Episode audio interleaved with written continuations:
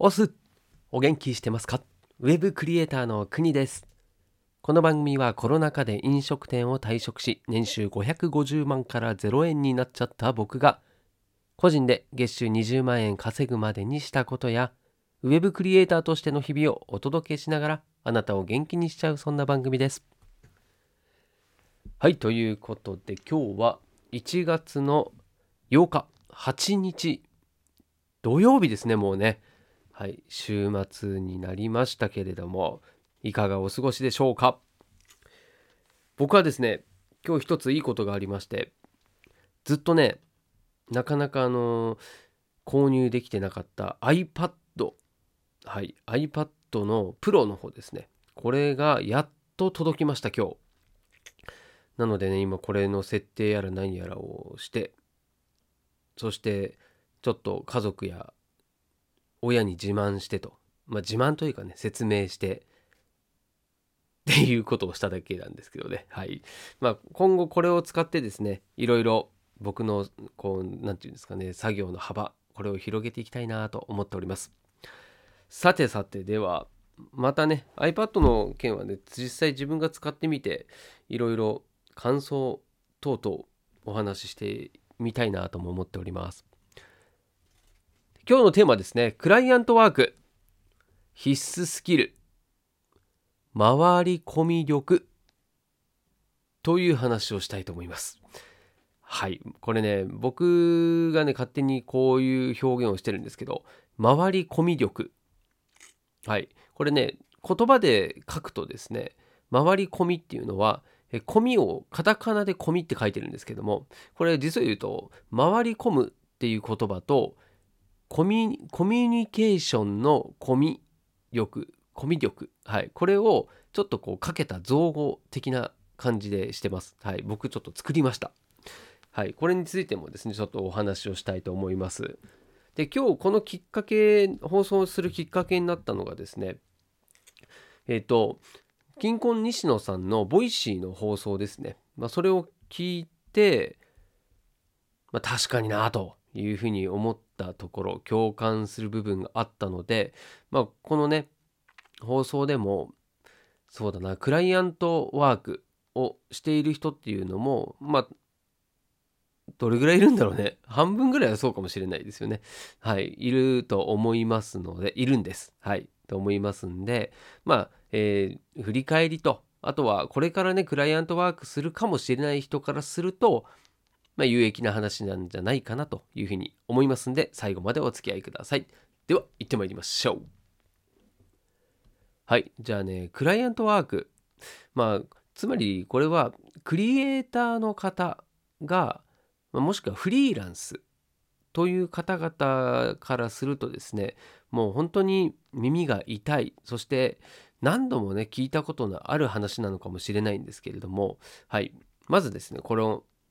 先ほどキンコン西野さんの Voicy の話をしましたけれどもこれどんな話だったかというとざっくりですよざっくり言いますと、えー、30秒の動画広告これを制作する人を応募していたとします。はい、ぼあぼ応募じゃないね募集をしていたとしますと。でその時に、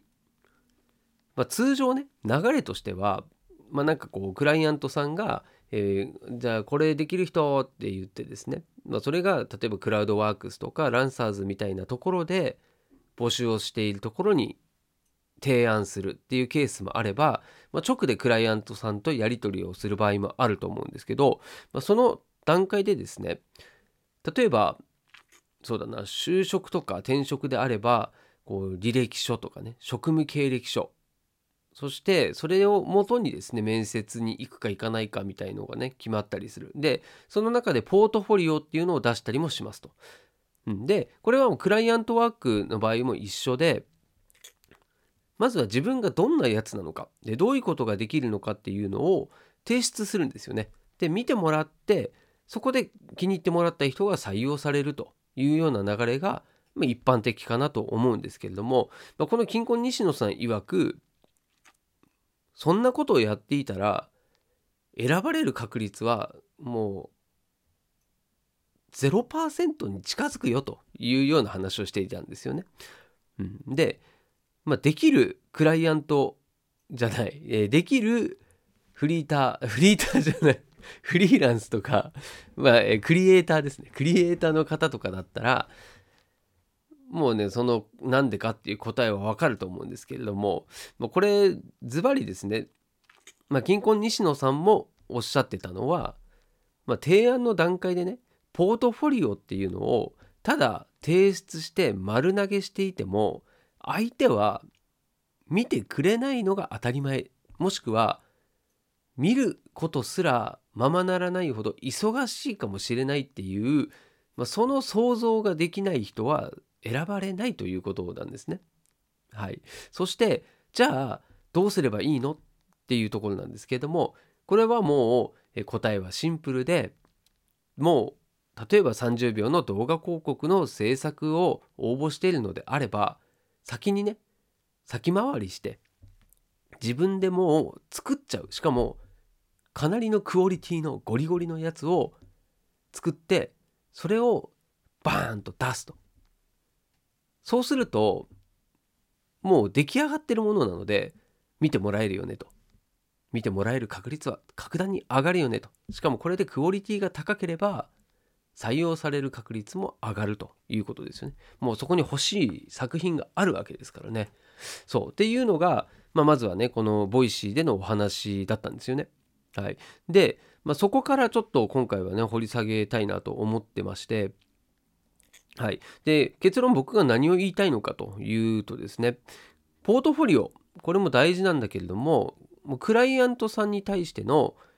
いわゆるね心配りこれも大事だよということですね。でじゃあその心配りっていうのは何なのっていうとこれねよく言っているコミュニケーションコストが低い人であるっていうことが大事ってことですね、ま、結局これに尽きるんだよねってことなんですよ。で相手の思考考えや行動これに先回りをしてですね回り込んで察するコミュニケーション力。これがですねただ単にコミュニケーションコストコミュニケーションコストが低いっていうだけじゃなくて、まあ、ここのもっとそれをですね解像度を深く深く解像度を高くするとこの僕が作ったですね回り込み力。これになるわけなんですよ。だから僕はコミュニケーションコストが低い人というよりはこの回り込み力。これが高い人。ちょっとややこやしいですけどね、はい、がこのクライアントワークでは有利に働いていくんじゃないかなというふうに思ってます。はい、でじゃあねもうそれだけじゃちょっとまだいまいちわからないどんなことをやればいいのという部分でねじゃあその先ほど言ってたようなこうゴリゴリのね制作物を作れる人ならいいですよ。でも僕もそうだけどそんなねいきなりもうこう素晴らしい作品を作れない人だっていっぱいいるわけなんですよ。じゃあそういう人はねダメなのっていうところで言うと、まあ、僕なんかはもう本当クリエイターの駆け出しもいいところで、うん、自分のスキルというのはまだまだねこうお見せできるような状況ではないかもしれない。うん、自分的にはこう頑張っているけれども世間的に見たらもうそんなレベルの人はねもう山ほどいるわけなんですよ。でその人たちをかき分けて自分が選ばれるようにするためにはやっぱりねそれなりの戦略だったり考え方考え方そして行動力が必要なんですよね。はい、で僕の考えまあ今までまだなんどれぐらい？1年もやってないですから、まあ、その中での考えにはなるなりますけれども、まあ比較的ですねこうそれで成功していたりあとはうんうまく機能している考え方っていうのがあるのでそれを今日はご紹介したいと思います。はい、で何なのかというと、まあ、面接とかもそうなんですが、まあ、クライアントワークも同じですね。もうこれ戦争とかねあと昔の歴史の中でのこう武将たちが戦う時に必ず考えていることって負けないことなんですよね。で、まあ、今のこの仕事を自分が獲得するためにやるべきことっていうのはやりたいことっていうのはその仕事を任せられることですよね。うん、でじゃあその任せられるためにやんなきゃいけないことっていうのをこう考えるとですねこれって意外にこうみんな同じこと考えてたりするんですよね。うん、なのでまず最低限のことを考えた方が確率としては上がるということでやっちゃいけないことをまずはやらないだけでも他と差別化ができるっていうのがこれね実際僕がやってみて思っていることですね。で特に例えばライターの仕事かとかだとですねうん意外に多いんですね何が？そう例えばマナーが悪い人とかあとライターを甘く見ている人たちとかそして今言ったですねコミュニケーション能力これが欠けている人が多いみたいです。はい、でこれなんでこんなことが分かるかというと実際にこういうクライアントさんとかですねこうディレクションをしているような人たちライターの、まあ、そういった人たちが言うには質の高いライターさんが少ないっていうんですね。で質の高いライターさんっていうのは、ま、大きく2つあると思っていて1つはもうものすごくライティングの力スキルが長けている人ですね。はい。まあ、これはもうもちろんそうですよね。でもう一つがこのコミュニケーション能力。はいまあ、僕の言い方で言うと回り込み力ですね。まあ、これが長けてる人っていうのが、まあ、大きく分けてね2つですね。はい、ライティングの能力と回り込み力。はい、この2つが大事だというふうに思います。はい、じゃあまあ、この2つをですねできるようになればいいんですけどもいきなりねじゃあできない人ができるようになるかっていうとそれはなかなか難しいですよね特にそのライティングのスキルを急に最上級まで持っていくっていうのは難しいので、まあ、そう考えると他のライバルたちがやれてないことそれをやるだけでも違うんですよね。でまあそうだ、ね、何個か挙げてみた方がいいと思うんですけれども例えばコミュニケーション能力でよくね言われるのは、えー、っと長文のメールを相手に送りつける。で自分の思いだけをこう相手にね伝えようと思ったばっかりに長くなるっていうのが多いんですよね。だから相手に対して自分の気持ちを伝えようとしてるんだけれども相手としてはその長い文章をもうそもそも読んでくれないわけですよね。だここでもうその何て言うかコミュニケーションが破綻してますよね。でその書いた本人も悪気は全くないんですよね。どうか僕を使ってくださいって言ってその思いをバーンと書いた結果ねめちゃめちゃ長い文章になってでそのクライアントさん側から見たらですよこう100件の応募があったとして1人がねもう1万字のもう超分厚いメッセージねその中に書いてることは素晴らしいことを書いてたとしても読みたくないですよね。うん、だそこに気づいていない人が多いということなんですよね。うん、だから、まあ、読みやすい文章にするのもそうだし提案文一つにしてもそうだしあとは長い文章じゃなく短くいかにそのことを伝えられるかっていうのが大事ですよね。うん、でまあ、先にもまた続いていきますけれどもうんと2つ目はね相手に丸投げパターンでこれはですねその相手の時間を奪うっていうことをしないようにするっていうふうに言った方がいいかもしれないですね。まあ、そういうふうに考えていくだけでこれは避けられるんじゃないかなと思いますね。で先ほどの長い長文のメールっていうのはまさにそれですしその他にも相手に丸投げすることって結構あるんですよね。うん、それが例えばねあの質問もそうですよね。質問もいい質問と悪い質問っていうのがあってこのいい質問をする人っていうのはこう自分が聞きたいことというよりはその周りにいる人とか相手のためになるような質問をできる人なんですよね。だからこれがその場の空気を読んだりとかあとはそのクライアントさんが言いたいことをあえて質問をすることによってこう言わせてあげるっていうのもこれ上等テクニックだと思うんですよね。うん、だそれがねいい質問なんですけどもだ悪い質問っていうのはただ自分が聞きたいことを聞くですよね。でそれをやっちゃうと相手はですねその質問に答えなきゃいけないわけですから、その時点でもうね時間を奪っちゃってるんですよね。でもこれが相手のためにもなる質問だったら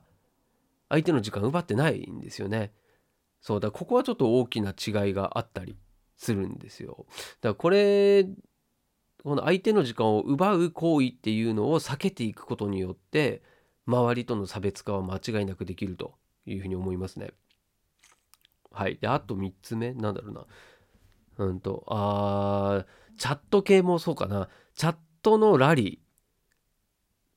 これ、例えばですね、僕が最近よくやっていることとしたら、あ、あれですね、あの、例えば、クライアントさんに、えっ、ー、と、働いた分のですね、こう請求書を送るんですよ。大体月末ですかね。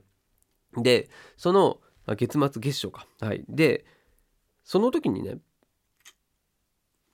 ラリーを少なく、どう、どうにかラリーを少なくしようししたいなっていうふうに思っていると必然的にですねその相手から例えばですよ相手から何かこう投げかけ問いかけが来たようなチャチャットが来たとした時にその返信に合わせてそのタイミングですね。返信のタイミングに合わせて請求書もそっとこう、まあ、もちろんねその被らないようにねこう文としては2つに分けたりとかした方が間違いなくなあの見落としがなくなると思うんですけど、まあ、そうやってですねその相手の動きを想像してこっちで投げかけをしたり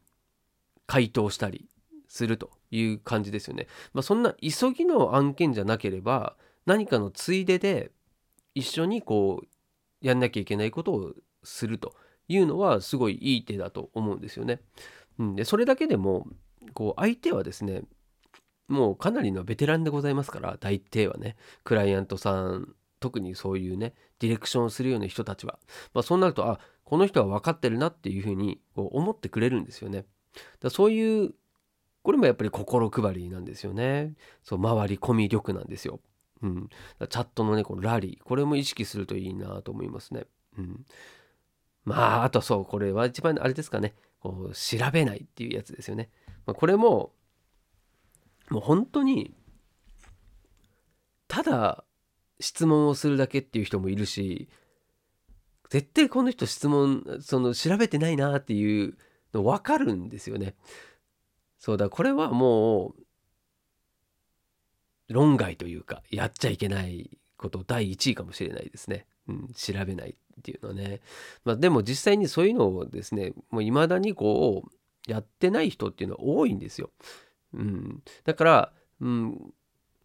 いやこんなことっていうふうに思わずですねほんとこう基本をしっかりやってこうやっちゃいけないことを避けていくそれだけでも上位の方にですねいけるんじゃないかなというふうに思います。そしてまあ最初に戻りますけれどもこのポートフォリオっていうのももちろん大事なんですよ。で僕もこの放送でねポートフォリオがやっぱ大事だよねっていう話をしてます。で自分もそのポートフォリオに磨きをかけるという今段階だと思っていてスキルアップしようと思ってるんですよ。だからそのポートフォリオをせっかくもしこれはだいぶ1年間でね成長したと。いいポートフォリオができたぜふふふって言ってていざ提出しても見られなかったら悲しすぎるじゃないですか。だから自分のポートフォリオをそのスキルをねこう見てもらうためにはそれだけじゃダメなんだということをですね。はい。で最後に僕がですね今日その西野さんのですねツイートツイートじゃないや えっ、と Voicy を見てツイートをした自分がツイートしたツイート、えー、読み読みたいと思います。はい。えっ、ー、と、どこだったかな。うんと、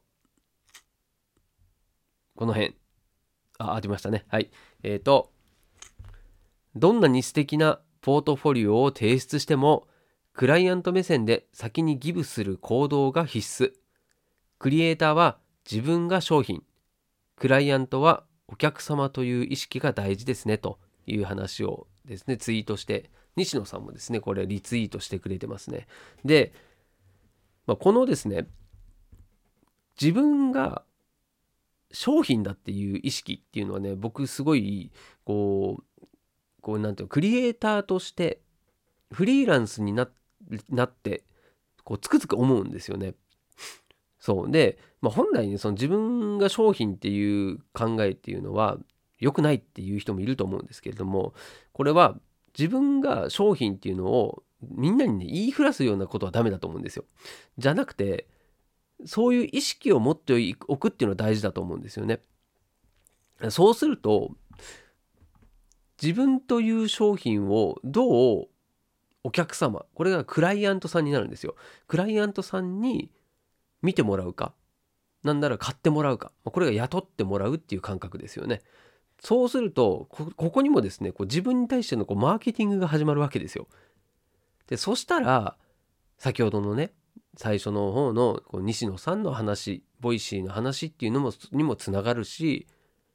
あとはコミュニケーションコストを下げようよというようなねこのまわりコミ力の話にもつながってくるのでもう本当にこの自分が商品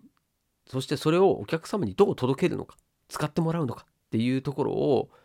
大事にしたいなというふうに思ってですね今日はこんな話をさせていただきました寒いはい、ということでですね、まあ、9月、9えー、と、21分、もう22分になろうとしてますので、最後までお付き合いいただける方、本当にありがとうございます。そしてですね、もう、このフリーランスになってクライアントワークをするっていうのは、うん、とてもハードルが高いように感じるんですけれども、確かにそう、大変な大変なんですけれども、まあ、まずはね、この自分の仕事を取っていかなきゃいけないので、そのためのこれはもう本当必須スキルだと思いますんで、はい、ぜひですね、はい、もうこれは、うん、例えばサラリーマンとかね、はい、副業とか、そういうのをやる方も、こう、できて、損することはないですね。はい、必ず役に立つスキルだと思いますんで、周り、コミュ力、ちょっと意識してみてはいかがでしょうか。はい、ということで、明日は日曜日ですね。はい、放送また雑談みたいな感じでしたいと思いますんで、はい、聞いていただけると嬉しいです。お届けは国でした。したっけね